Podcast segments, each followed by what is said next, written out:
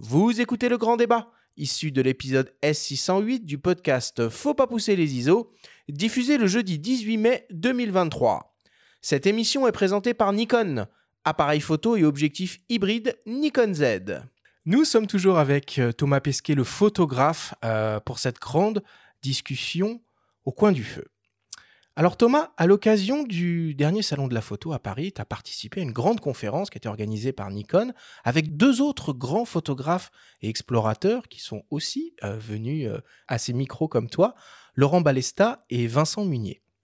Tu as notamment, au cours de cette conférence, partagé ton intimidation à être élevé au rang de photographe et même évoqué une sorte d'illégitimité à te retrouver à leur côté. Nous nous sommes entretenus avec le photographe Ludwig Wallendorf, un ami à toi qui a suivi tes aventures en essayant de recréer avec des objets du quotidien les photographies que tu partageais sur les réseaux depuis l'ISS avec beaucoup d'humour.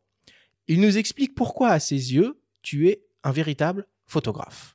On l'écoute. Il approche la photo avec beaucoup d'humilité, c'est-à-dire qu'il ne se prétend pas photographe. Pourtant, à mon sens, il a compris les, deux paramètres fondamentaux de la photographie, qui sont où on se tient pour prendre la photo et quand est-ce qu'on appuie sur le bouton. Dans son travail, euh, ce qu'on a vu euh, de, de ce qu'il a diffusé durant ces deux missions, c'est qu'il a très très bien assimilé ces, ces deux paramètres-là et qu'il a, il a eu beaucoup de patience et beaucoup de persévérance pour avoir des, pour avoir ce qu'il voulait. En photographie, on est soit chasseur, soit pêcheur, c'est-à-dire soit on court après un sujet, soit on se pose quelque part et on attend que le sujet passe. Et euh, il a abordé les deux aspects puisqu'il s'était lancé des défis pour euh, pour avoir des montagnes précises, pour avoir des villes précises pour lesquelles il faut prévoir, savoir quand est-ce qu'on va passer au-dessus, espérer que la météo soit clémente donc ça, ce sont des éléments qu'on retrouve beaucoup en, photo de paysage, ce genre de choses. Et, ça, et ces paramètres-là, il les a très bien maîtrisés parce que il y a beaucoup de choses qu'il a cherché à avoir et qu'il a réussi à avoir en faisant preuve d'une grande persévérance, d'une grande patience et de, de, pouvoir retenter les choses quand, quand elles ne lui plaisaient pas. Donc il a ces, euh, il a ces qualités qui, à mon sens, sont, sont très importantes, c'est-à-dire un souci du détail, euh, une exigence par rapport au résultat, un sens du cadrage qu'il a également et la volonté de réussir et de se donner les moyens pour y arriver. Et, ça, ce ne sont pas des aspects techniques en fait, ce sont des aspects humains. Très beau témoignage. C'est ça parce que c'est mon ami, donc il est sympa, il est obligé. C'est vrai qu'il nous a dit d'autres choses en off. Oui, voilà, c'est oui, oui, oui, bon, on n'a pas tout, on n'a pas tout diffusé, c'est normal. On t'enverra les. Oui, voilà, les, les non, mais ce qu'il dit, c'est quand même très clair tu es photographe. Ouais, non, mais en fait, ce que, ce que, ce que, ce que je nie pas, c'est vraiment le, goût pour ça et le travail. Ça, c'est vraiment deux choses. Euh, euh, je pense pas que j'ai plus de, talent que n'importe qui, mais par contre, j'ai peut-être un peu plus de goût pour ça. Je vois par rapport à mes collègues, on est, on est quand même. Euh, il y a des gens en permanence dans la station spatiale. Il y en a qui appuient pas sur le bouton, euh, ou il y en a qui le font vraiment en mode automatique, clic-clac. Tiens, c'est sympa, la Terre est ronde, on voit un peu de nuages, un peu de bleu, et puis ça leur suffit. Euh, et je critique pas, mais c'est vrai que moi, j'avais vraiment envie de faire plus que ça, surtout en deux missions, en fait. La première, bon, moi, je le vois, hein, la courbe de progression entre le, même le début et la fin de la première mission, il y a, y, a y a, un monde.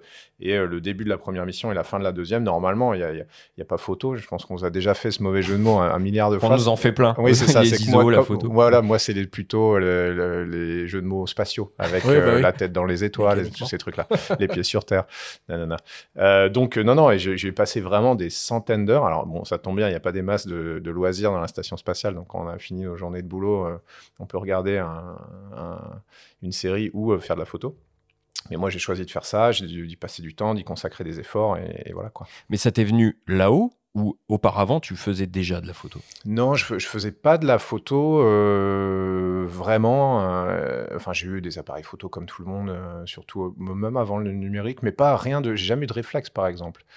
j'ai eu des petits compacts, des trucs comme ça, mais, mais j'ai toujours eu un goût pour ça, pour l'image. Je me rappelle vraiment, j'ai toujours eu des débats sur le cadrage, notamment avec mes amis, parce que je trouve ça choquant que les gens, euh, les gens ils mettent toujours le, ce, que, ce, qui, ce qui pour eux est le sujet au, centre de la photo. Euh, donc ça veut dire que si je te prends en photo là maintenant, ta tête va être au centre et au-dessus de toi là, il y a deux mètres de vide dans mon cadrage et moi ça m'horripile. Je dis mais non, cadre le truc entièrement, utilise ton cadre, etc. Ça je l'ai toujours dit.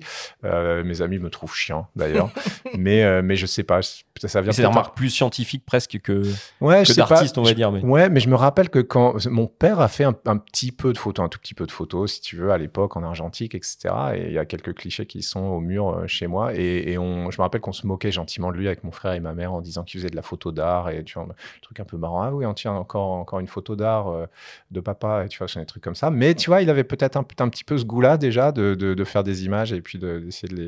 Et je pense que ça m'est venu un tout petit peu de là, mais, mais sinon, ça a quand même beaucoup commencé euh, avec la mission. Mmh.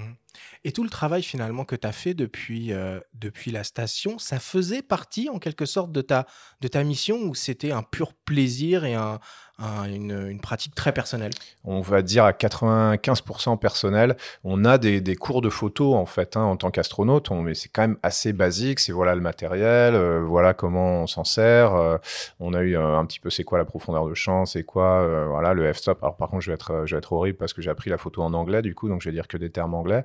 mais bon c'est quoi le shutter, c'est quoi le f-stop? Voilà, je vais parler comme ça pendant. Obturation, ouverture. on va essayer, on va essayer de le faire. En russe ce sera encore plus classe. En russe, ouais, non, en russe, euh, oui, non, en russe, j'ai pas appris.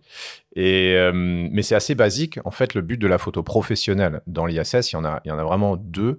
Euh, il y en a un, c'est s'il y a un truc qui casse, plutôt qu'essayer de décrire à la radio un, comment, de la quelle manière exactement est cassé le boulon, un gars qui est dans le centre de contrôle, qui n'est pas de la même nationalité, on envoie une toffe. Euh, et, ça va quand même mille fois plus vite. Donc, bah, il faut savoir faire un peu de macro, mais on a des objectifs pour ça. Il faut savoir faire, euh, voilà, utiliser un flash, mais vraiment au niveau basique, pour de la photo purement descriptive, avec aucun but artistique. Euh, après, l'autre truc qu'on peut avoir, c'est on peut être activé, entre guillemets, quand il y a une catastrophe ou un événement, ou de temps en temps, on peut nous dire, bah voilà, à 14h30, là, vous allez passer au-dessus de tel truc, essayer de prendre une photo. Euh, c'est bizarre, pourtant il y a des satellites qui les prennent ces photos-là ouais, régulièrement. Ouais, exactement. Non, et d'ailleurs, c'est vraiment fait pour. Nous, on n'est pas fait pour, et c'est pour ça que ça fait pas partie de la mission. Mais c'est vraiment un truc en plus au cas où si on a le temps. Voilà, et pour ça, on a des objectifs, on a des 800 mm, on a des 500, des 400. Mais c'est les deux seuls trucs. Après, si on a envie d'aller plus loin que ça, toutes les photos que j'ai prises de la Terre, euh, des étoiles, euh, c'est complètement dans mon temps libre et parce que moi j'avais envie de le faire. Et dans ton apprentissage en anglais, tu cites euh, régulièrement le photographe Don Petit. Oui. Qui, donc je suis allé voir du coup suite à l'échange que tu avais eu avec Laurent et Vincent sur le centre de la photo lors de la rencontre Nikon. Et on avait eu la chance, un petit euh, groupe de la presse spécialisée à vous avoir tous les trois et tu nous as parlé de ce photographe euh, en amont. Mhm. Et c'est vrai que quand on consulte son site Instagram, ah oui, oui. C'est absolument euh, fantastique. Ah oui, oui lui, il est incroyable. Et euh, il est ouais, sur Twitter, il est sur Instagram. Il va revoler là. Alors moi, je suis hyper impatient de le voir voler parce que sa dernière expédition, ça remonte quand même il y a quelques années. Il y avait quand même un peu moins de matos. Donc, euh, parce que la, NASA nous, nous update un peu les, les, boîtiers, nous update pas les objectifs, parce que les objectifs, c'est du verre, ça reste plus ou moins les mêmes. Mais enfin, je devrais pas dire ça. Peut-être des fabricants d'objectifs qui ont se vexer quand je. c'est pas du tout ce que je voulais dire à tous les fabricants d'objectifs qui nous entendent. mais, mais en gros, les objectifs, c'est les mêmes quasiment depuis 10-15 ans à bord. Euh, mais les boîtiers, ils changent régulièrement aussi parce qu'il y a de la radiation. Donc en fait, les capteurs se dégradent super vite. Au bout d'un an, les appareils, ah, ils sont cramés. Ouais. Est-ce que ça veut dire que les boîtiers sont préparés pour ça ou comme ça a pu être le cas à une époque ou non c'est plus le cas sur les images on voit des dessins effectivement ou autres qui, qui ont l'air euh, normaux. Ouais, ils sont normaux. Non, non, ils sont pas spatialisés. C'est vrai que ça l'était à l'époque, mais ça coûte un fric euh, monstre. maintenant, bah, on, en envoie voilà, 10 tous les deux ans. Quoi. Et ça coûte moins cher en fait euh, que, de, que, de, que d'en spatialiser 5 euh, euh, et de les garder 4 ans. Mmh, mmh. Alors, donc Don Petite, pardon, excuse-moi, je, finis juste là-dessus, je t'interromps, mais, mais c'est lui qui a quand même un peu inventé le, la photo spatiale, hein, parce qu'avant, encore une fois, il y a plein de gars, qui, de filles qui sont allés, qui ont pris deux trois trucs, un téléobjectif, on zoome un peu, euh, donc ça allait. Mais lui, lui vraiment, il, a créé des trucs qui n'existaient pas. Il a fait des espèces de time-lapse, des, des, surimpositions d'images avec des pauses longues pour donner les effets de rotation. Il avait même, je crois, de la visée infrarouge. Enfin, il a fait vraiment des trucs de savant fou. Tu vois les photos dans la cupola euh, avec 10 appareils, euh, pour tous les reflets sont bloqués. donc il a vraiment écrit le, bouquin de la photo spatiale. Quoi. Je me suis beaucoup inspiré de ce qu'il a fait. Hein. Ouais, puis outre ces photos qui sont très abstraites mais très spectaculaires, il dit des choses très simples et qui font sens, c'est par exemple d'utiliser du grand angle Mm. là-haut parce que ça permet de voir la Terre en entier, cette bille bleue dont, Ouais. dont tu parles dans, dans ton livre. Tu parlais de cadrage tout à l'heure, et c'est vrai qu'il n'y a que depuis là-haut que tu peux euh, rendre compte de la Terre euh, dans euh, l'univers finalement. ouais, ouais, bien sûr. Et encore, nous, on a un peu le nez sur la copie parce qu'on est à 400 km, donc on est très très proche. Euh, mais dès que tu. Là, euh, récemment, il y a une. Alors là, on dévie un peu, mais il y a une, euh, des nouveaux satellites météo qui, eux, sont en orbite géostationnaire donc à 36 000 km. Donc là, tu as, vraiment, de, as vraiment de- de- du recul et euh, qui te font, eux, des photos de la Terre en entier. Moi, c'est difficile parce que tu es, quand même tellement proche, tu vois clairement la Même au rotondité, 24 hein. mm, tu peux pas. Même au 24 mm, c'est, ça devient compliqué. Mais on descend. Je crois qu'on a, c'est un 8 mm le, le, le plus, euh, le plus grand angle qu'on a. Alors, Ça tu vois, avec, beaucoup de. Peu, ça. Ah oui, ça Ouais. déforme. Non, mais ça, c'est bien parce que tu le mets dans la cupola. euh, et du coup, tu as une photo ronde avec la Terre euh, qui remplit toutes les fenêtres. C'est assez sympa. C'est un effet un peu spécial parce qu'il y a beaucoup de déformations. Euh, mais et puis, il est bien parce qu'il y a beaucoup de verre. Tu vois, ce truc-là, c'est, c'est vraiment. euh, il pèse autant que le boîtier, voire plus. Quoi. Ouais, enfin, pas là-haut. non, pas là-haut, Pas effectivement. Gros avantage d'ailleurs. Moi là, j'ai quasiment la première fois que j'ai porté un 800 mm, c'était après ma, ma mission euh, au retour.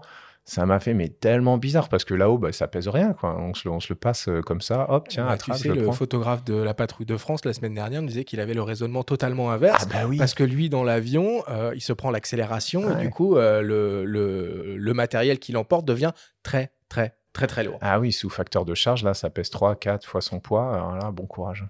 Ah, tu dois être un des seuls à photographier le 800 mm avec un Oui. des 5 avec une main. Exactement, exactement. Mais quoique, c'est, c'est, par contre, il y a l'instabilité en fait. Quand on- ça, bon, on pourra rentrer dans la technique, on va en parler, mais d'être stable, c'est compliqué. Euh, parce que bah, sur Terre, on se campe bien sur ses deux pieds. Allez, ça y est, on a une stabilité. Nous, moi, j'ai les pieds, je me coince les pieds dans des espèces de petits rails. Pour, c'est comme ça qu'on se, qu'on se stabilise. Mais euh, on, a toujours un peu de, de rotation autour de cet axe-là. Et puis, en gros, il faut trois points pour être stable. Euh, mais trois points, ça veut dire une main, deux pieds. Il me reste qu'une main pour le, Mhm. pour le 800 mm. Bon, il y, a quand même beaucoup de. ouais. Il y a beaucoup d'inertie. Et puis, bon, 800 mm à 400 km, on a un 1.6 en plus, un téléconverteur. Donc, ça fait quand même du 1150 ou un truc comme ça. Euh, si on bouge d'un tout petit poil de fesse, euh, malheureusement, euh, là, on va rater la Tour Eiffel de 200 km. Hein. D'où les quelques 245 000 images euh. Voilà. On comprend. Quelques Mais il y a- essais. Il y, a un vrai, il y a une vraie courbe d'apprentissage. hein. Personne peut être, euh, peut être un bon photographe spatial euh, les premiers jours de sa première mission. C'est pas possible. Il faut vraiment. en- Alors après, je parle même pas de la photo de nuit. Je parle même pas de ces trucs-là parce que là, ça, ça devient vraiment technique. quoi. Mhm. Alors, tu as eu la chance de- d'aller déjà euh, deux fois sur la station euh, spatiale internationale. Mhm. Tu nous as dit que euh, la manière dont tu faisais la photographie avait évolué entre les, les deux missions. Euh, si tu devais y retourner, euh, est-ce que tu as déjà en tête des choses que tu aimerais faire que tu n'as pas encore faites ou des choses que tu ne ferais plus comme avant? Euh, ouais, il y a des. Alors bon, j'ai quand même pris beaucoup de de- d'objectifs que je m'étais donné. C'est vrai que quand Laurent dit, je, me rappelle d'ailleurs hein, qu'il m'avait parlé de cette histoire de chasse et de pêche que je trouve très parlante euh, avant ma première mission. Donc le côté chasse, je, je m'étais vraiment préparé avec plein de, de cibles. Euh, que je voulais voir, des endroits où j'étais allé, des endroits qui, qui avaient un sens pour moi, et puis aussi des endroits euh, comme par exemple Uluru, là, cette espèce de rocher au milieu de, de, de l'Australie, euh, grand rocher rouge, euh, hyper bizarre, euh, qui se voit, enfin qui se voit pas de l'espace, mais qu'on peut trouver au téléobjectif. Donc tout ça, je l'avais. J'en ai, j'en ai éclusé pas mal. Il m'en manque, hein. Il m'en manque. Le Machu Picchu, j'ai jamais réussi à l'avoir. Très compliqué le Machu Picchu. Parce que les conditions sont jamais alignées? Ben parce que en fait, euh, alors déjà, il faut, bon ça, on- c'est pareil, on, peut en parler, mais la station, la station spatiale, bon, elle, elle tourne sur son orbite. Au-dessous d'elle, la Terre euh, tourne aussi sur Ouais. elle-même. Donc en fait, à chaque fois qu'on a fait un tour et qu'on revient au même point, on revient pas au même Exactement, point vu que la. Terre a bougé. Donc il y a cette espèce de, de deux rotations qui se combinent, qui font que euh, ben, on n'a pas une répétitivité des endroits. Par- euh, moi, si je veux avoir un, un bon passage deux jours au-dessus de Paris, eh ben, euh, je vais peut-être en avoir, allez, cinq dans toute la mission. Pourtant, au Pérou, Ah t'as bien eu les lignes de Enfin. Nazca. hein. T'as t'as réussi à Ouais. choper les. Les lignes de Nazca, ouais, et ça, c'était, c'est pas facile, mais, mais effectivement, il y a, euh, c'est pas open bar en fait. Il y a, il y a vraiment des endroits. Alors après, surtout que pendant la journée, quand même, on bosse. Donc, euh, si je sais qu'à 15h30, il y a un passage parfait au-dessus de Paris et que je peux me ménager une pause de 5 minutes à cet endroit-là, je vais le faire. Mais la plupart du temps, on- la plupart du temps, on n'est pas dispo dans la journée. Le soir, la nuit, on dort quand même un petit peu. Donc, les opportunités sont limitées. Il y en a pas tant que ça. Euh, il faut que la météo soit bonne. Euh, parce que surtout ma première mission, qui était une mission d'hiver en fait, dans l'hémisphère nord, euh, les gens y pensent pas, mais en fait j'ai décollé en novembre, je me suis reposé en juin, donc euh, en gros de novembre à avril, nuages partout, Mmh. euh, mauvaise météo, impossible de faire des, des photos bien de jour, quoi. Et même de nuit d'ailleurs. Donc, et puis l'heure du, du jour aussi. Si c'est trop tard le soir et que la lumière, pour le coup, pour la photo euh, au sol, c'est bien d'avoir des lumières un peu rasantes du matin ou du soir. Pour nous, c'est moins bien parce qu'il y a, il y a peu de lumière en fait, donc l'appareil n'arrive pas à capter ce qu'on a envie. Quoi. Après, il y a plein d'autres sujets dans le sujet parce que tu documentes aussi l'ISS et Oui. le vaisseau tel qu'il est. Des Ouais. photos un peu euh, de science-fiction presque où euh, c'est hyper intéressant de voir à la fois la Terre, certes, mais de voir euh, cette création euh, comme ça Ouais. qui gravite autour de nous en permanence. Donc, ça, c'est un super sujet que tu approfondirais si tu retournais euh, là-haut. ou Ouais, je pense que je ferais ça, la photo de, la photo de nuit aussi, la photo plus spatiale, vraiment étoile, euh, si tu veux, euh, astrophotographie, Ouais. quoi, comme ils disent, vo- Voie lactée, constellation, qu'on fait pas trop dans la station parce qu'en fait, euh, déjà, on a peu de, de, de fenêtres qui regardent vers le haut, on a beaucoup de fenêtres qui regardent vers la Terre, mais il y en a aucune qui regarde directement vers le haut. Il y en a qui regardent sur le côté. Euh, et donc, on- en se tordant un peu la tête, en prenant le hublot de, de travers, on peut prendre des photos d'étoiles, mais pas tant que ça. Aussi parce que, bah, au final, l'ISS bouge très vite, donc euh, ça n'a pas un avantage phénoménal par rapport à, une- un, un bon endroit sur Terre où là, on peut être bien fixe et faire de la pause longue et faire des choses comme ça. Mais il y a quand même, il y a quand même des choses à faire, surtout avec des avant-plans. Moi, j'aimais bien dans mes photos toujours mettre un peu un avant-plan pour, pour dire, voilà, on est dans l'ISS, c'est pas juste, ah, voilà, la ouais. Terre, tu vois, un truc euh, computer generated ou euh, non, non, c'est regarde, il y a le vaisseau spatial qui est là, et puis derrière il y a les étoiles, et puis dans le coin il y a la Terre. Donc ça, c'est un peu de composition. Donc photo de nuit, ouais, je le ferai. Quelques objectifs. Le Machu Picchu, c'est vraiment le monstre de fin de niveau ultime de, de la photo euh, euh, longue, longue focale. Euh, et puis, et puis voilà, peut-être en- jouer encore plus. Tu vois, tu peux mettre des filtres, tu peux faire des tas de choses. Tu sais ce qui serait cool à faire, c'est euh, de se rapprocher de JR que tu dois connaître, euh, Ouais. que tu dois connaître, euh, et imaginer voilà un espèce de, de- de portrait euh, depuis l'espace de l'un de ces collages géants. Ça, ce serait euh, Ils doivent être visibles d'ailleurs hein, depuis. ah, euh, certains dans les favelas ouais, ouais, en- en- quand au on pense Brésil. les, les processions là qu'il avait mis en place. Valeria, c'est ça, je crois, de mémoire, Mhm. euh, au moment de, de, de- de l'invasion euh, de, de l'Ukraine. C'est tellement Mhm. des, des- des- des tirages géants, ça, Ouais. euh, que peut-être on peut les. euh, Non, les non, tu peux, tu, vois le, tu arrives à le, le niveau de détail pour se donner une idée. C'est souvent ils écrivent des, des marques commerciales sur le nom des stades aux États-Unis. Ça, tu T'arrives à lire? Ah ouais, ouais. Enfin, sur la photo, tu arrives à lire à l'œil nu, jamais. Mais et puis dans le dans le dans le viseur, c'est trop petit non plus. Mais quand tu regardes la photo après sur un écran pas trop dégueu, euh, tu arrives à lire. euh, je ne vais pas citer les marques, mais tu arrives à les lire. Quoi. Ok, bon, euh, on va entrer maintenant, euh, si tu veux bien, dans le concret, dans ta pratique Mhm. très, très réelle de la photographie à bord de, de la station. Donc, vous avez des appareils Nikon là-haut, des D5 pour être précis. Ouais, et- D4, euh, D4S ma première mission et D5 la deuxième. Et, ça évolue en plus avec le temps, c'est Mhm. génial. Euh, et vous avez accès à de très nombreux objectifs. Tu en as déjà un peu parlé, du Ouais. super grand angle fisheye 8 mm jusqu'au euh, téléobjectif 1600 mm. Donc voilà, c'est euh, du super matos, mais pas forcément ce qu'on fait de plus compact et de plus léger, euh, surtout dans un environnement relativement restreint. euh, comme celui de la, de la station euh, spatiale.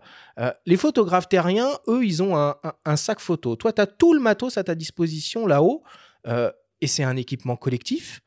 Comment ça se passe du coup la gestion de, de tout ce matériel entre toi et les autres personnes qui sont sur la station? C'est une, bonne question. Alors en fait, on a, euh, nous, on devait avoir euh, quelque chose comme 12 ou 13 appareils photo, enfin 12 ou 13 boîtiers. C'est énorme. Ouais, c'est énorme. Mais en fait, euh, on en a presque manqué.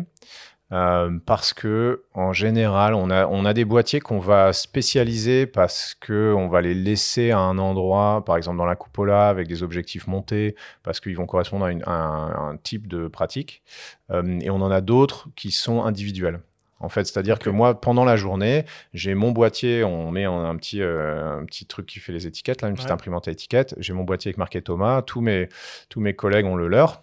Tu mets l'objectif que tu veux dessus, mais c'est pour faire de la photo de boulot. Ça, c'est intérieur. Donc, tu as, je sais pas, il y a des 12, euh, pff, il y a des 24-70, euh, il y a des, des 28 mm fixes, euh, il y a des 15-35, euh, mais tu vois, c'est de la photo intérieure, c'est dans les modules. Tu mets un flash, tu mets pas de flash, ce que tu veux, mais c'est un peu ça la, la monture habituelle. Et puis, euh, dans la cupola, il va y avoir un grand angle qui est monté en général, et là, c'est pour te faire un selfie devant la Terre, c'est pour prendre en photo, bah, on emmène tous des petits trucs qu'on a envie de prendre en photo pour, je sais pas, la montre de mon frère, euh, Mm. l'alliance de mes, mes potes qui vont se marier, l'insigne de, de l'escadron du truc, le, ballon de rugby euh, du Stade Toulousain, enfin autres, j'en passais les meilleurs. Euh, on a ça et puis les, les focales longues. Elles, elles sont alors un peu dans la cupola. Mais breaking news, la, qualité optique des fenêtres de la cupola est pas bonne. Euh, et tout ce qui est au-dessus du 200 mm, eh ben, c'est sympa sur le, petit écran, sur l'appareil lui-même, sur le boîtier lui-même. Mais dès qu'on le met, dès qu'on le regarde un tout petit peu plus grand, euh, c'est c'est flou. Si la mise au point est pas bonne. C'est dû à quoi Au- À la qualité des, des vitres aussi Ouais. qui sont rayées Ouais. Alors, les- alors c'est c'est vraiment les vitres elles-mêmes, c'est-à-dire c'est une succession de couches qui sont pas, qui sont faites pour évidemment laisser passer la lumière, ce qu'on voit à travers, mais ça n'a jamais été fait pour faire euh, Ouais. prendre des photos 800 mm à une- travers. Une optique mise devant une autre optique. quoi. Voilà, donc c'est un empilement de couches de, de verre qui sont pas faites pour ça. Euh, et en plus là-dessus, ce qu'on met, c'est une, euh, un protecteur en plastique pour euh, ce que les Américains appellent scratch paint, donc ça dit bien ce que ça veut dire, pour pas rayer les vitres elles-mêmes.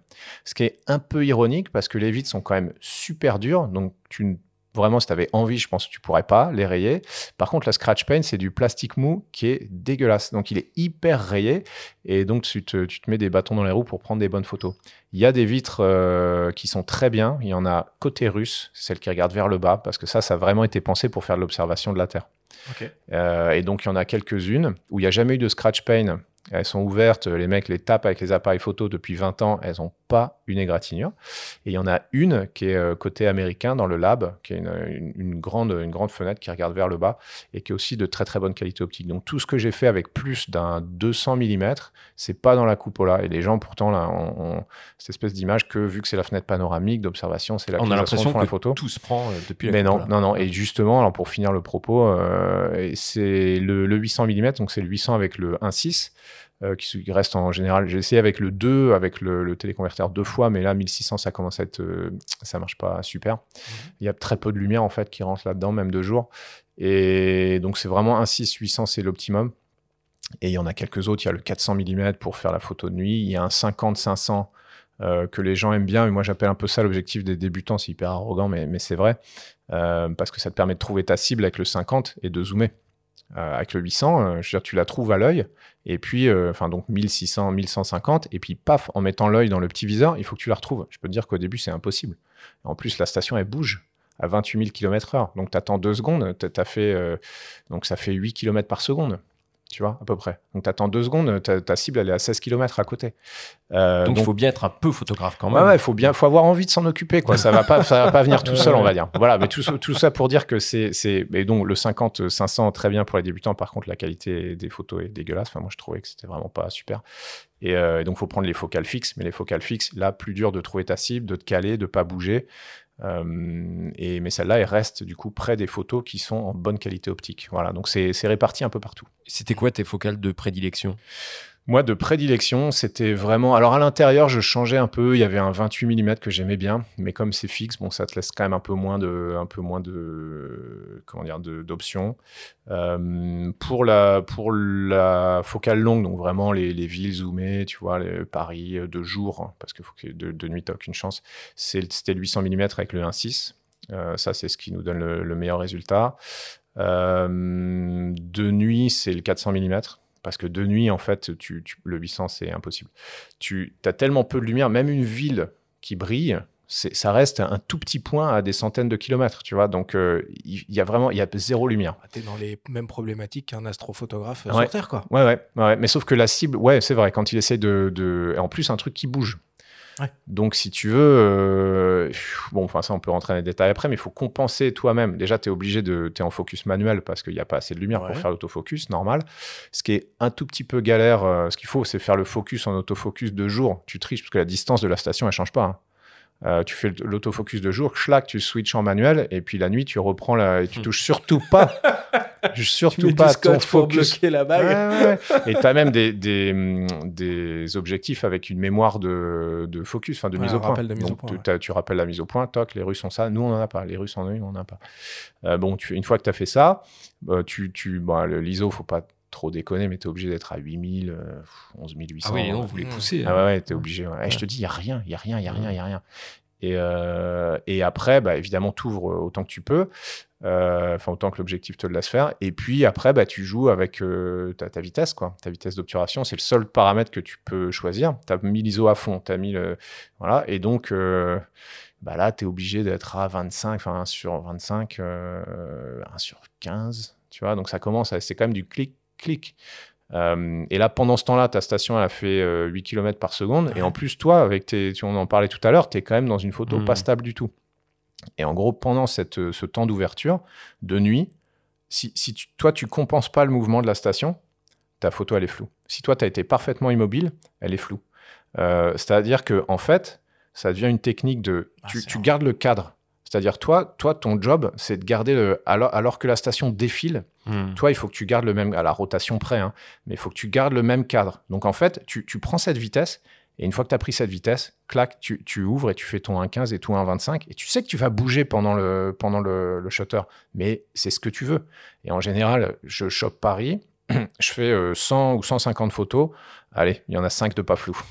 Et tu la regardes tout de suite. Et je la tu garde la netteté. Ah ouais, euh, je tu- regarde tu- tout de suite, ouais. Bah, les, les photographes de sport euh, se reconnaîtront dans cette problématique. parce que Ça ressemble beaucoup au flou de filet. Hein. Carrément, carrément. C'est exactement ça où tu Euh, suis ce- euh, cette mouvement. quoi. Sauf Ouais. que là, c'est toi qui bouges, c'est pas le sujet. Quoi. Ouais, ouais. Ouais, ouais, ouais. Euh, sur les boîtiers, on voit euh, sur les photos un peu euh, euh, qui sont accessibles sur le Flickr de l'intérieur Mhm. que sur les boîtiers, il y a des, des velcro euh, bleus. Euh, un peu sur, enfin, sur les boîtiers, sur les optiques, Ouais. c'est pour les fixer au, Ouais. au mur et que ça bouge pas. C'est aussi simple que ça? C'est aussi simple que ça. Il y Ouais, a ouais, une a- salle d'armes un peu. Où tu, Ouais, tu t'as tout au mur, ouais. Exactement. Mais c'est hyper pratique. hein. Et un petit velcro, paf, le, le, le, le plus gros objectif que tu as, il, il- il tient au mur. hein. Et on a aussi un endroit, je sais pas si c'est souvent pris en photo, c'est pas un endroit où il y a beaucoup de photos, mais et on, a tout, on garde tous les objectifs. Euh, et puis le reste, on a des, des petits déclencheurs, euh, tu sais, filaires. euh, Ouais. si on veut le, si on veut même pas du tout toucher au boîtier, parce que t'as vraiment pas du tout envie de bouger, tu peux le déclencher en remote. Tu as, as tout un tas de. Tu as des, des- du matériel pour nettoyer. euh, bon, tu as tout un, toute une caverne d'Alibaba là, de photos, mais dont on sert euh, très peu. Et au final, ces appareils photos sont, sont toujours un petit peu, un petit peu répartis partout. hein. Et tu parlais de la stabilisation tout à l'heure. J'y reviens parce qu'il Mm. y, a- il y a un petit détail. Est-ce que ça veut dire que pour viser, tu cales le boîtier contre toi pour être le plus stable possible ou est-ce que tu vas t'autoriser parfois de viser avec l'écran euh, LCD Non, je, alors j'ai essayé le, le viser avec l'écran, mais j'ai jamais trouvé ça bien. Sachant que c'est pas Euh, le point fort des réflexes non plus. hein. Non, et c'était c'était pas c'était pas satisfaisant.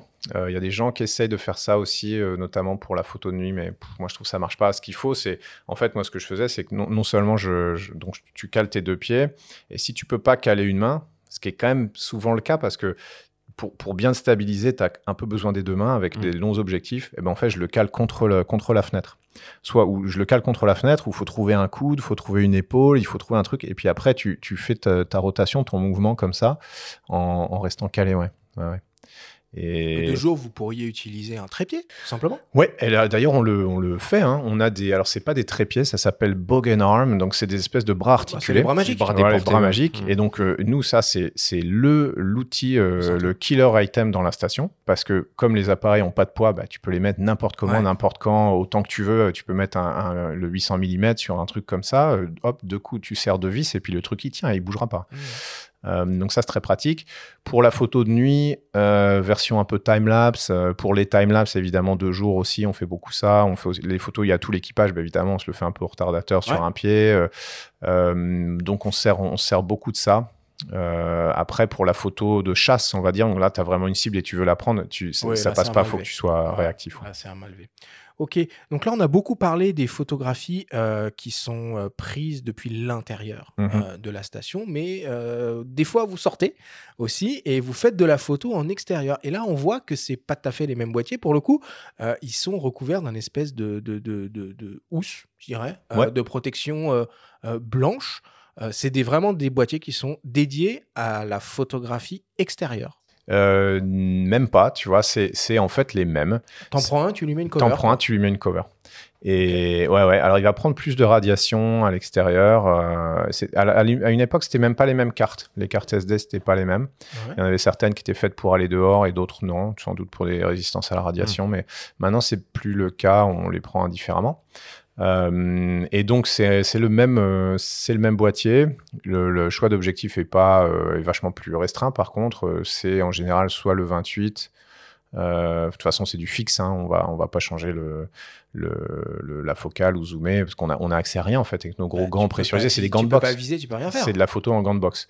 Alors, on peut pas viser. On met, donc, on met, on lui met sa petite couverture, on lui met une interface pour pouvoir se l'accrocher sur le scaphandre. Donc, tout Ouais. a des interfaces un peu standards, des interfaces avec des crochets, des, des petits dérouleurs pour l'accrocher, une, une espèce de, comment ça s'appelle, en- tu vois, comme les dérouleurs de, de badge de, de ski, là, Ouais, ou ouais. le truc comme ça.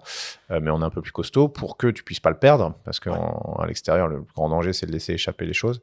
Euh, et donc, il y a tout ça, le- la couverture blanche. Moi, j'étais étonné. hein, je me disais quand même, le vide de l'espace, t'es, t'es, euh, au soleil, tu es à plus 150 degrés, tu es au froid, tu es à moins 150. Mm. hein. Et donc, avec juste une, enfin, une petite, avec euh, sa couverture blanche, bah, c'est bon. Les appareils sortent, ils rentrent, pas de problème. Et, euh, et on a juste un espèce de petit, je sais pas comment appeler ça, eyelet en, en anglais, euh, qu'on visse sur le, sur le viseur, qui est un, qui est un espèce de, de, Oui, c'est de un grand appendice angle. oculaire. Ouais, voilà, appendice oculaire, grand angle de viseur, si tu veux, parce qu'on pourra pas coller l'œil. Tu as le scaphandre, tu as la vitre. Donc, bah, avec ce truc-là, normalement, on pourrait à peu près viser, sachant que tu es à 20 cm de tes yeux, mais en fait, on vise au pif. hein. On, on le prend à la main, puis en plus, on est, on est tellement pas mobile, on est tellement déjà rien qu'appuyé sur le déclencheur avec les gants. Tu sais jamais si tu as vraiment bien appuyé. Tu as des gars qui pensent toujours qu'ils ont pris une photo, ils l'ont jamais prise. T'en as qui le prennent. Et Mais rien que de tenter des prises de vue lors de sorties euh, extravéhiculaires, ça a l'air euh, incroyable. En Ouais. soi, t'en as fait, je crois, 6. ouais, ça représente quoi 40 heures à peu près c'est ça, c'est ça. Ouais, et t'as pris combien de photos à peu En- près en extravéhiculaire? Je sais pas, mais j'en ai pris. euh, je veux dire, ça dépend quand même largement des choses que tu as à faire. Parce que si tu es un peu en avance, tu avais une tâche un peu plus facile et là, tu as 10 minutes, euh, de toute façon, il faut que tu te resynchronises avec l'autre gars et que lui finisse sa tâche, tu vraiment rien que tu puisses faire. Bon, voilà, tu peux prendre euh, 10 minutes de photo, tu vas en prendre 50. Euh, mais il y a des sorties où j'ai fait euh, ouais, 50 photos. quoi. Il y en a une où j'ai peut-être fait 300 ou 200. Euh, mais c'est même c'est un effort, hein, je te jure, physiquement, Mm. c'est c'est gants de boxe. Au bout d'un moment, tu te dis, euh, attends, est-ce que je dépense mon énergie à bon escient? Et puis tu sais, là, tu sais vraiment jamais ce que tu vas avoir, parce que le cadrage, t'as aucune idée, tu cadres au pif, quoi, à la main levée comme ça, clic, clic, clic, clic. Euh, ils sont en ISO auto. Euh, quand on est dehors. Donc bon, tu essaies de t'adapter à peu près aux, conditions, mais entre la nuit, la nuit ça marche pas bien, le jour, le contre-jour, tu as le soleil derrière, tu as le soleil devant, ça brille, c'est quand même un peu la surprise. Hein, ce que tu sors des, quand tu regardes les, ce que tu as sur la carte SD en revenant de la sortie, euh, bon, bah, c'est un peu random quoi.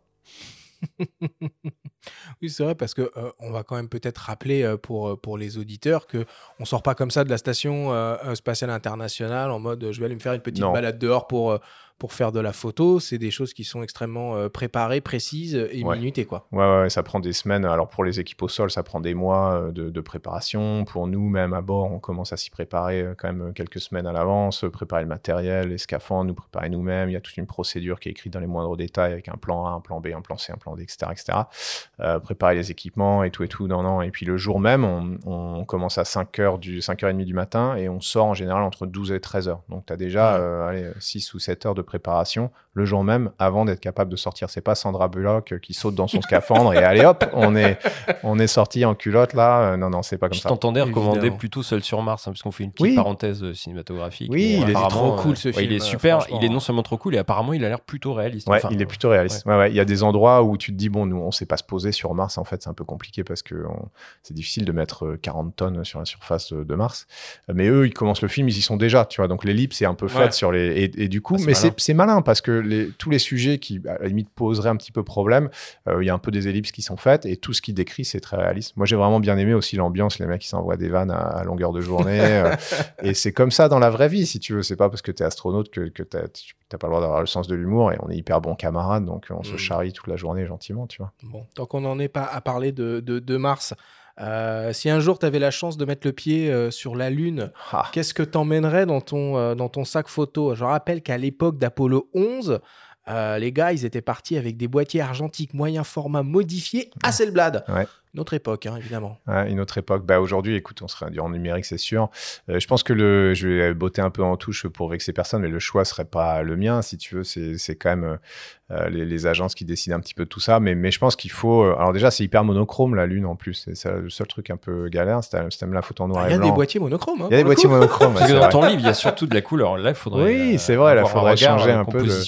un peu, un peu, différent. Non, non, mais écoute, je, je prendrais à peu près, je sais pas, j'ai envie de te dire la même chose. Moi, je me suis habitué euh, par habitude, on va dire un peu la, des mm. choses qui ressemblent à ce qu'il y a dans la station, allez, sans faire de pub à personne. Ok. Sauf que là, il faudra faire ton sac photo avant de décoller. Hein. Oui, c'est vrai. Parce que le matos t'attend pas là-bas, il faudra partir avec un sac. mais tu sais, dans le, dans le Dragon, dans le, dans le Soyuz, on n'avait pas d'appareil photo, mais dans le Dragon, il y a un appareil photo dans le Dragon. Un petit sac euh, qui ressemble à un sac photo, en fait. Euh, c'est les mêmes sacs, on a les mêmes sacs un peu cubiques. c'est devenu l'unité de mesure du volume à bord de la station, parce que tout est mesuré en sac. Et on en a un avec appareil photo, il y a un 400, je crois. Euh, et puis il y a un, je crois qu'il y a trois objectifs, mais tu montes avec, donc tu peux faire les photos dans ton dragon ou de la station en approchant. Bon, euh, la prise de vue c'est une chose, la post-production c'en est une autre, évidemment.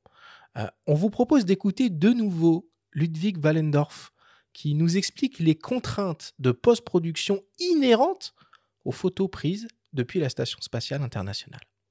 Pour faire simple, les problématiques de la photo à travers un hublot de station spatiale sont à peu près les mêmes que la photographie à travers un hublot d'avion. On va avoir un, problème de voile atmosphérique, on va avoir un problème de, flou de bouger et euh, un problème de, diffraction parce que le hublot va déformer les, détails euh, du fait de sa présence et donc on risque, enfin on se retrouve souvent avec euh, quand on regarde les photos à 100% avec des détails qui ne sont pas très nets. Donc on en repartant des brutes, on va pouvoir retravailler ça, essayer de réaffiner les détails et de corriger la netteté pour obtenir des tirages qui soient jolis quand on, les tire en grand. Le voile atmosphérique est également un gros problème, c'est-à-dire qu'on se retrouve avec une perte de contraste et un voile bleu qui est assez désagréable, donc sur lequel on essaie de travailler pour, euh, pour rendre les, les, photos fidèles à ce que lui a vu quand il était dans l'ISS. Donc ça, ça, ce sont des problématiques sur les photos de jour. Et euh, les problématiques sur les photos de nuit, c'est que ben, on va euh, pousser les ISO au maximum. Donc il va falloir essayer de réduire le bruit de manière à obtenir quelque chose d'un peu plus d'un peu plus joli d'une part et de pouvoir aller rechercher dans les basses lumières des détails qu'on n'aura pas bien parce que si on pousse, enfin si on pousse des basses lumières d'un diaph alors qu'on est déjà euh, très très haut dans les ISO, c'est pas très beau. Donc il faut récupérer du bruit sur les photos de nuit pour pouvoir se permettre de rééquilibrer euh, les, les, différentes ambiances lumineuses et obtenir quelque chose de réaliste. On sent qu'il a bien euh, qu'il a bien travaillé son bien travaillé son sujet. au cours des deux missions, tu as fait à peu près 250 000 photos. Tu mmh. estimes qu'il y en a 5 000 de bonnes, ce qui fait donc 2% Um, quand tu es là-haut, tu, tu bosses en, en, RAW et en JPEG ou que en JPEG ou... alors, il y, a les deux écoles à bord de la station. les Russes, c'est quand même un peu divisé en les Russes et les, autres, en fait. Euh, pas à cause de l'Ukraine ou des choses comme ça. c'est juste de conception. Les Russes, ils avaient la station Mir, ils avaient leur matos, leur technologie. Euh, et puis les Américains, ils avaient leur projet de station euh, de leur côté, où ils avaient un peu embrigadé les Européens et les, et les Japonais. Et puis un jour, on a décidé de mettre ces deux trucs-là ensemble. Donc, on a collé les deux. Et donc, il se trouve que, bon, bah, c'est pas, c'est pas le même voltage, c'est pas le même techno, c'est pas le même truc. Et c'est un peu, euh, ensemble, on est tous euh, là-haut, on est tous amis, tous un même équipage, tout va bien. Mais, mais la, station est un peu de facto coupée en deux. Euh, la partie russe et la partie qui a été faite par tous les autres ensemble. et donc, bah, pour les appareils photo, c'est un peu pareil, bizarrement. et les centres de contrôle aussi gèrent les photos différemment, etc. ça Longue introduction. Les Russes, ils font l'euro et le JPEG toujours. Les deux. Euh, euh, nous, on fait que l'euro. Et nous, on descend toutes les photos qui sont prises. Et quand tu dis 250 000 ou 245 000, c'est parce que surtout ça a beaucoup monté pendant la deuxième mission. Je fais beaucoup de timelapse. Et alors là, tu claques 2000, 2000 photos à chaque fois. Donc là, tu, le, chiffre monte quand même vachement rapidement. Euh, mais en gros, toutes les photos, toutes les cartes SD que tu as mis dans l'appareil photo, après tu la mets dans ton lecteur dans l'ordinateur, il y a une petite routine qui balance tout au sol à la NASA. Eux, ils ont toutes les photos qui ont été prises dans l'histoire de la station spatiale euh, sans exception. Ce que je faisais moi, c'est que en même temps de faire. J'ai des collègues qui font que ça. Si t'as pas envie de les mettre sur les réseaux sociaux, si t'as pas envie de te garder tes photos à toi, tu fais que ça. Elles sont quelque part dans une base de données, euh, hyper dur de les retrouver. Euh, bon, toi, tu te rappelles que as pris une photo du Machu Picchu. Alors là, bon courage de les retrouver dans les 800 milliards de photos de la NASA, quoi. Et même si c'est bien, c'est bien classé quand même. Euh, moi, à chaque fois, bah, je, me balayais un peu la, la, carte SD, surtout quand c'était des trucs que j'avais décidé de prendre. Je me disais, ah, celle-là est bien, celle-là est bien, celle-là est bien. Boum, j'en faisais des JPEG. Euh, que je me gardais moi. Moi, je savais que le RAW, j'allais le retrouver plus tard. Après la mission, que la NASA allait tout me redonner, ça allait aller. Mais pour mon usage euh, immédiat, qui était euh, bah, la partager, le mettre sur les réseaux, etc., j'en faisais un JPEG de. En plus, que, il fallait que j'envoie par mail. Je pouvais pas la poster directement, mais je l'envoyais par mail avec le texte. Mais tu avais des machines assez puissantes parce qu'on a l'impression que les laptops, ils sont ah d'un autre âge sur les photos. 145 000 photos, RAW plus JPEG d'un D5, c'est quand même de la donnée à traiter. Hein. Ah ouais, mais c'est nul, t'imagines même pas. C'est des, des, des, laptops des années 90, enfin presque. Ben, pour te dire, les, laptops, euh, on les a, c'est moi, enfin moi et mon équipage, on les a changés vers la fin de ma première mission. donc, ils datent de 2017. Et donc, en 2017, euh, c'était déjà des laptops de 2012 parce que le temps qu'ils soient testés, qu'ils soient machinés, qu'ils soient spatialisés un petit peu, qu'ils soient testés, qu'ils soient envoyés là-haut, etc. Donc, tu vois, et là, c'est les mêmes.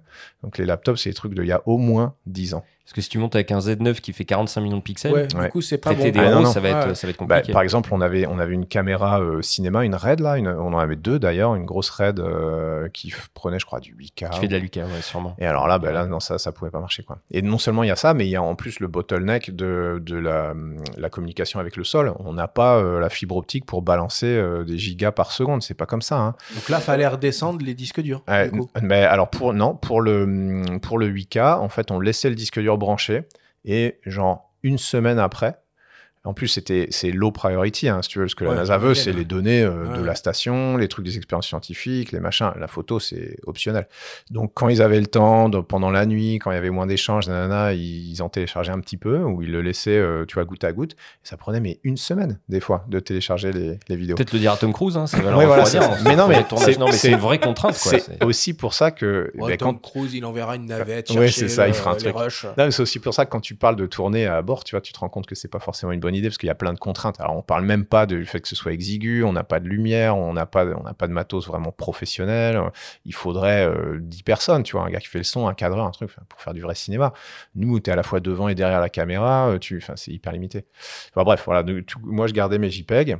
Euh, que je faisais vraiment à la mano, la post-production pour le coup, tu vois, quand je dis que je suis pas photographe, parce que vraiment ça, j'ai jamais appris à le faire. Et autant les photos, j'aimais bien les faire, mais autant, bon, ça j'aimais bien aussi, mais j'avais pas le temps. Euh, et le soir, tu vois, je le faisais vite fait pour que ça fasse un JPEG de 2-3 mégas, pas trop dégueulasse, avec un peu de couleur, un peu de contraste, etc. J'avais appris tout seul sur un logiciel gratuit qui tourne sur des laptops d'il y a 10 ans. Euh, et ça suffit pour les réseaux sociaux. Par contre, si tu, veux, les mettre en 4 par 3 sur un mur, là, ça suffit plus. Et c'est pour ça qu'on y retourne en ce moment, euh, notamment avec Ludwig, qui lui est un vrai pro, et qu'on regarde ça ensemble et qu'on essaie vraiment de refaire le boulot que moi j'ai fait là-haut, vite fait, un peu à la chaîne, un peu en 10 secondes avec des buts euh, différents parce qu'il faut se les taper toutes les 5000 photos. Et là, on en prend, on prend les meilleurs, on les retraite, on en fait quelque chose de bien pour le livre de photos, pour des expos, pour des choses comme ça. C'est ça que tu vas ressortir un nouveau livre à, partir de ces RAW euh, retraités? Ouais, on va en fait on, là pour ce pour ce livre là, donc quand je dis ce livre là, c'est La Terre entre nos mains, celui qui est sorti en octobre de l'année dernière. Ça a été un peu speed après la mission, donc on a fait euh, on a fait euh, du super boulot, on a essayé, on a fait un peu de traitement, on a fait des choses comme ça, le livre est bien, mais moi j'ai quand même eu la frustration de, on est quand même reparti un peu des JPEG que j'avais postés, si tu veux, donc le format est pas énorme, euh, voilà, mais moi je savais que, que quelque part derrière, on pouvait ressortir des milliers d'étoiles qui se voyaient pas, comme il le dit lui-même, dans les basses lumières, il y a plein de trucs euh, qui sont pas là, il y a un peu de bouger, il y a, un peu des couleurs qui sont pas hyper ce, que j'aurais aimé qu'elles soient, mais on n'a pas eu le temps, on a fait du mieux qu'on pouvait, etc. Là, on, a, on s'est dit, on va prendre un an, on va repasser là-dessus, on va rajouter des photos qui ont été un peu oubliées ou, ou euh, pas, pas tellement considérées à l'époque que moi j'aime bien, et puis on va retraiter les mieux et on fait un, boulot un peu mieux. Quoi. Mmh. Alors, La Terre entre nos mains, c'est pas ton la première publication que tu as eue. Il y a eu un album RSF aussi euh, qui t'a été euh, entièrement dédié. Et juste, je précise quand même hein, que La Terre entre nos mains, qui est sortie l'année dernière chez, chez Flammarion, l'ensemble des droits d'auteur sont réservés pour les restos du cœur. Ce qui m'amène à cette question-là. Euh, finalement, qui est propriétaire des images que tu fais sur la station spatiale? C'est toi ou c'est l'ESA Non, c'est alors c'est une, une, vaste question. Euh, c'est plutôt l'ESA. Euh, mais le copyright, c'est d'ailleurs c'est NASA, ESA, Thomas Pesquet, le copyright, euh, parce que bah, évidemment c'est de la propriété intellectuelle du moment que c'est toi qui cliques, du moment que etc. Tu as ton intention d'artiste et tout et tout. par contre, effectivement, c'est vrai que si, les agences t'envoient pas dans l'espace, bah, ces photos n'existent pas, donc évidemment personne n'a prévu de faire de procès à personne. Il n'y a pas de, pas de d'enjeu là-dessus, mais traditionnellement les agences disent les photos nous appartiennent, ça va bien à tout le monde, etc. Nous tout ce que tout qu'on en fait, c'est de, enfin moi tout ce que j'ai envie d'en faire, c'est de dire, bah, d'accord, mais si on les publie, on, négocie des droits d'auteur et on les donne à une, une, ONG et comme ça tout le monde est content, quoi. Là, on a beaucoup parlé de technique, on parle d'images, de photos que tu vas même retraiter pour les embellir un peu plus. Mhm. Mais dans le livre, il y a surtout beaucoup de textes. Ouais qui font euh, aussi une bonne partie, si ce n'est euh, la grande majorité de la, partie de, l'intérêt de l'œuvre, on va dire, euh, il y a quand même un discours engagé de ta part aussi dans ta prise de vue. Tu vas continuer sur cette voie-là? Ouais, ouais, ouais, on va essayer parce que c'est c'est important. Je pense que bon, c'est évidemment, hein, c'est tout le monde le sait, on fonce des portes ouvertes, mais c'est le, côté environnement, c'est le grand stress, le, grand truc anxiogène de tout le monde et notamment des jeunes générations. C'est un peu le, combat de euh, de, l'époque, on va dire. Euh, moi, c'est marrant en parlant avec des gens plus âgés. Eux, le combat de, tu vois, après la deuxième guerre mondiale, cette génération-là qui est née dans les années 50 ou où euh, eh ben, eux, leur, euh, leur, grand combat, c'était de faire la paix, si tu veux. C'était les boomers. Les mm. boomers. C'était de faire la paix. C'était ça le combat. C'est l'environnement. Bon, déjà, si on pouvait arrêter de se faire des guerres tous les 50 ans en Europe, et eux, ils ont réussi à faire ça, c'était leur grand combat, c'était bien. Nous, notre grand combat, maintenant que ça, c'est fait, si tu veux. Enfin, c'est fait. On voit bien que c'est quand même pas non plus. Euh, des fois, c'est un peu difficile, mais bon, bref. On va dire globalement, c'est fait. Et maintenant, le combat, c'est c'est l'environnement, et ça, c'est plutôt celui de notre génération. Donc, en plus, le, le point de vue, moi, je trouve, t'oblige un peu à ben, à, réfléchir sur la position de la Terre, sur ce côté vraiment euh, ce côté euh, oasis en fait au milieu de rien. Et donc euh, bah voilà quitte à montrer des jolies photos autant t'en servir pour que ça passe des bons messages quoi. oui joli et effrayante parfois quand tu décris les feux notamment ouais, ouais. ah oui ça on a vu des trucs. Et encore il y en a que j'ai pas bien réussi à faire mais on a vu des, des, cendres ouais pas de la fumée mais des cendres qui montent jusqu'en haut de l'atmosphère. Donc l'atmosphère normalement cette espèce de bulle c'est pas une c'est une bulle assez assez diffuse. Et là vraiment le haut était hyper marqué. Je me dis qu'est-ce que c'est que ce truc? Il y avait une espèce de couche grise bah, c'était plein de cendres, tous les feux de Californie, ces trucs-là, ça montait tellement haut que paf, ça allait se bloquer, en fait, à la limite. Et tu voyais vraiment des cendres dans, la stratosphère, là, tout en haut, j'avais jamais vu ça. Hmm. Alors pour finir, on va parler un peu, euh, d'avenir et euh, de tes projets photographiques. Donc tu l'as déjà évoqué, tu es en train de travailler sur, euh, un, nouvel ouvrage. le projet, si on peut l'appeler comme ça, Trois regards, une planète, initié par Nikon. Alors, c'était d'abord une conférence l'année dernière au Salon de la Photo. Il y a a mmh priori une exposition qui est en, qui est en préparation. Euh, Laurent Balesta, euh, qui est un célèbre plongeur, explorateur des, des fonds marins, avec qui tu partages beaucoup de, de points communs, euh, finalement, et avec qui tu as déjà échangé? Euh, lui depuis son, sa station euh, batiale euh, mmh sous les eaux et toi depuis la station spatiale internationale. On l'écoute parce qu'il se souvient de cet échange qui était pour le moins hors du commun. D'abord, il y avait un sentiment de fierté, puisque je ne sais plus qui nous avait dit de l'équipe, c'est sans doute la première fois qu'il ne fera pas un duplex avec quelqu'un de la planète Terre. Et c'était drôle parce que parce qu'il disait oui, parce que vous n'êtes pas sur la planète Terre, vous êtes sur la planète mer je trouvais ça drôle. Et puis je m'étais dit que j'en avais vu plein des interviews de Thomas depuis l'espace. Thomas en train de parler à plein de gens. Euh, le nombre astronomique de questions qu'on lui pose, parfois souvent les mêmes. Et alors, comment tu fais dans l'espace et pour dormir? Et comment tu fais pipi? Et comment on mange dans l'espace? Et comment... Enfin bon, bah, toujours, toujours un peu les mêmes questions. Et lui, euh, obligé, avec beaucoup de, de discipline et d'enthousiasme d'ailleurs, hein, c'est presque bravo pour ça, de, continuer à répondre encore une fois, mille fois, cent mille fois un peu aux mêmes questions. Alors avec les copains, nous on s'était dit, mais on va pas lui poser de questions. Dans un premier temps, en tout cas, on lui pose pas de questions. Au contraire, on va lui parler. Peut-être que ça va lui faire plaisir pour une fois que quelqu'un lui raconte autre chose, lui raconte sa propre histoire. Et nous, on vivait une aventure incroyable. On était au fond de la mer, pressurisé dans notre station batiale. Et, et je m'étais dit ça, je vais plutôt lui raconter notre station batiale. Je vais lui raconter, nous, comment on mange, comment on fait pipi, comment on, vit là enfermé à 4 dans 5 mètres carrés, comment on sort tous les jours pour aller sous l'eau, etc. Et j'ai été très touché parce que j'ai vu en face de moi, euh, par écran interposé, ben, quelqu'un qui était hyper curieux, qui avait envie de, effectivement, de, de, savoir ce qu'on faisait, d'en apprendre un peu plus.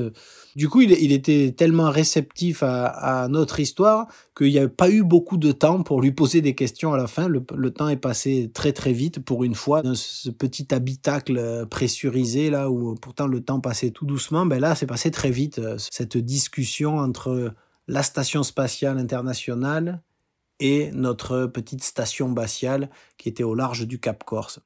Ça ressemble beaucoup, hein, finalement, ce que toi, tu vis là-haut et ce que lui vit euh, là-dessous. Exactement, on en parlait euh, et ça me fait sourire parce que effectivement c'était ça, les gars, ils, étaient, ils m'entouraient. Mais moi, j'étais content, si tu veux, effectivement. Ça me faisait un peu des, des, vacances, c'est pas, pas le cas, mais je découvrais des trucs, ils me montraient tout, le, tout le, détail de leur aventure, c'était chouette. Euh, et ouais, il y a plein de points communs. Moi, je dis toujours, la station spatiale, c'est un sous-marin à l'envers, en fait. C'est les mêmes, quand tu regardes, c'est des gros, des gros sas qu'on ferme, c'est clon, clon, clon, clon, clon pour que ça soit étanche, des grosses portes, euh, beaucoup de métal. Et, sauf que nous, on a la pression à l'intérieur. Parce que nous, on a besoin de la pression atmosphérique pour respirer de l'air. Et à l'extérieur, c'est le vide. Donc nous, on a la pression à l'intérieur et le vide à l'extérieur. La différence de pression fait que tu as des contraintes mécaniques. C'est pour ça qu'on a des grosses parois en acier, etc. Il faut que ça soit étanche. Un sous-marin, c'est tout le contraire. Eux, ils ont la pression à l'extérieur qui essaie de les écraser, et il faut qu'ils y résistent. Nous, on a la pression à l'intérieur qui essaye de, sortir, et il faut qu'on y résiste. Mais c'est les mêmes problématiques. Euh, voilà, le confinement, la nourriture, euh, la vie de tous les jours, l'éloignement psychologique, le, côté un peu physique extrême, le risque. Euh, on, parle de tous ces trucs-là avec des gars comme avec des gars comme Laurent parce qu'on a ça en commun. Ouais. Et cette euh, discussion avec Laurent et avec Vincent lors du euh, salon de la photo, donc c'est les prémices d'une exposition qui est en train de, se préparer. Comment toi tu, prépares ça? C'est quand même euh, nouveau pour toi, d'être exposé avec deux autres photographes reconnus comme tels. Ouais, bah écoute, euh, moi j'ai la honte euh, totale parce que c'est là aussi que je me rends compte que les gars, non seulement moi, ils, sont super bons photographes, mais quand tu regardes les clichés qui, te sortent, ils sont super léchés, tu sens qu'ils ont bossé dessus. Et moi j'ai mes trucs à moitié bruts de décoffrage qui arrivent de la station là, avec 10 secondes euh, de, traitement en mode automatique. Et donc ça a renforcé, quand on a fait cette petite conférence, je me suis dit, attends, si on veut mettre les photos au mur, là, il faut quand même les reprendre. C'est pour ça que tu rebosses tes aussi C'est pas que pour ça, mais c'est dès le début, j'avais envie de le faire, mais pas le temps, et non plus pas les connaissances. pour ça que je fais appel à des gens comme Ludwig euh, et d'autres qui eux savent le faire et qui peuvent me conseiller, m'aider. Euh, mais euh, j'ai toujours voulu le faire et là vraiment de me dire attends si je vais me mettre avec des pointures comme ça à côté, là ça va vraiment être trop la honte. Il faut il faut faire quelque chose un peu dur avec toi-même, je trouve. Moi. Ah, non, non, mais, attends, j'aime beaucoup mes photos. Le secret de la réussite, l'humilité. Hein. Voilà, mais elles, elles, sont jamais assez bien. Elles sont jamais assez bien. Il y a toujours des trucs mieux. Il y a toujours, tu aurais pu, tu vois. C'est vrai que quand on regarde Don Petit, franchement, il y, a une petite marge. Non, mais, oui, c'est vrai. Ah non, mais je te promets. Regardez son travail. Regardez le travail de Ludwig Wallendorf aussi, au passage. son euh, Instagram avec euh, toute une imagerie à 360 degrés, des photos industrielles. Euh, je ne connaissais pas son travail. Et ça vaut super. Mm. Photo de concert aussi, pendant très longtemps, il était photographe de, de, de concert. Bon, tu as quand même des, des, des, confrères à toi dans l'espace. Alors, c'est des confrères un peu, un peu robotisés, des, satellites et des télescopes, Hubble ou persévérance qui, euh, qui livre aussi des images absolument euh, délirantes mmh euh, depuis, depuis l'espace. Quel regard finalement tu portes sur, sur ces images-là alors que ça soit d'un point de vue scientifique ou esthétique, hein, finalement, parce que les, deux points de vue se valent? Ouais, bah, je pense que c'est exactement ça, en fait. C'est que la plupart des gens, moi y compris, comprennent pas vraiment ce qu'on voit sur une image de bol. Hein. Si tu as une nébuleuse, le truc, les piliers de la création, qui, bon, euh, c'est des trucs qui nous dépassent. c'est des échelles de, temps, c'est des échelles géographiques complètement dingues. Euh, mais on trouve ça beau. Oui, puis elles sont colorisées. Hein. Elles sont colorisées aussi. Il y a des couleurs, mais elles sont, elles sont un peu, elles sont un peu boostées, etc. Mais c'est pas aussi joli que ça. C'est vrai quand tu les regardes euh, euh brutes. D'ailleurs, tu peux même, c'est pas même pas un truc que tu peux voir vraiment brut parce que c'est tellement loin, c'est tellement. Puis quand tu regardes loin, tu regardes dans le temps. Ça aussi, c'est le, le, truc un peu dingo de la, de la photographie spatiale, c'est que la lumière, elle est tellement loin qu'elle a mis 10, euh, 15 secondes à t'arriver. Tu vois. Donc en fait, que ce que tu immortalises en cliquant, ça s'est passé pas au moment que tu cliques, ça s'est passé 15 secondes avant. Euh, et plus tu regardes loin, et c'est comme ça qu'on remonte jusqu'au Big Bang, etc. Donc, euh, la lumière, elle, a été produite il y a 100 ans et elle arrive dans ton appareil photo. Et en fait, toi, tu captes un truc qui s'est passé il y a 100 ans et t'en sais rien ce qui se passe là-bas sur la planète à ce moment-là. C'est un peu flippant. Euh, mais c'est sympa. Mais, moi, je trouve qu'il y a ce côté euh, vertigineux qui nous dépasse et c'est ça que j'aime bien dans l'astrophotographie, dans les photos euh, Hubble ou même tous les gars hyper talentueux, les filles qui prennent la Voie lactée, des, nébuleuses, des tas de choses qu'on peut voir. Ça nous dépasse tellement cette histoire-là, ça nous renvoie tellement à notre petitesse, à notre finitesse que, moi, ça me fascine. Bon, et ton, euh, ton prochain euh, projet euh, en tant que, que photographe, est-ce que c'est aller faire un selfie sur la Lune? Ah, Oui, ah, oui alors non, non, il faut. Ouais, ouais, bien sûr, mais un selfie ou même, euh, je pense qu'on ferait mieux qu'à l'époque. Enfin, c'est sûr qu'on ferait mieux qu'à l'époque en termes de, de, photographie. En plus, tu sais, il paraît que, je sais pas si c'est vrai, mais la rumeur dit que Aldrin était tellement euh, vexé d'être de, de, le deuxième et pas le premier que lui a pris aucune photo. Il n'y a pas de photo de Neil Armstrong sur la Lune. Hein. La seule photo qu'il y a, c'est réf sa réflexion dans le viseur oui. de, du casque d'Aldrin. Il n'y a pas, il y a aucune photo. Bah, cette fameuse photo où il plante le drapeau, d'ailleurs, on voit ouais. son reflet dans le, ouais. dans le casque.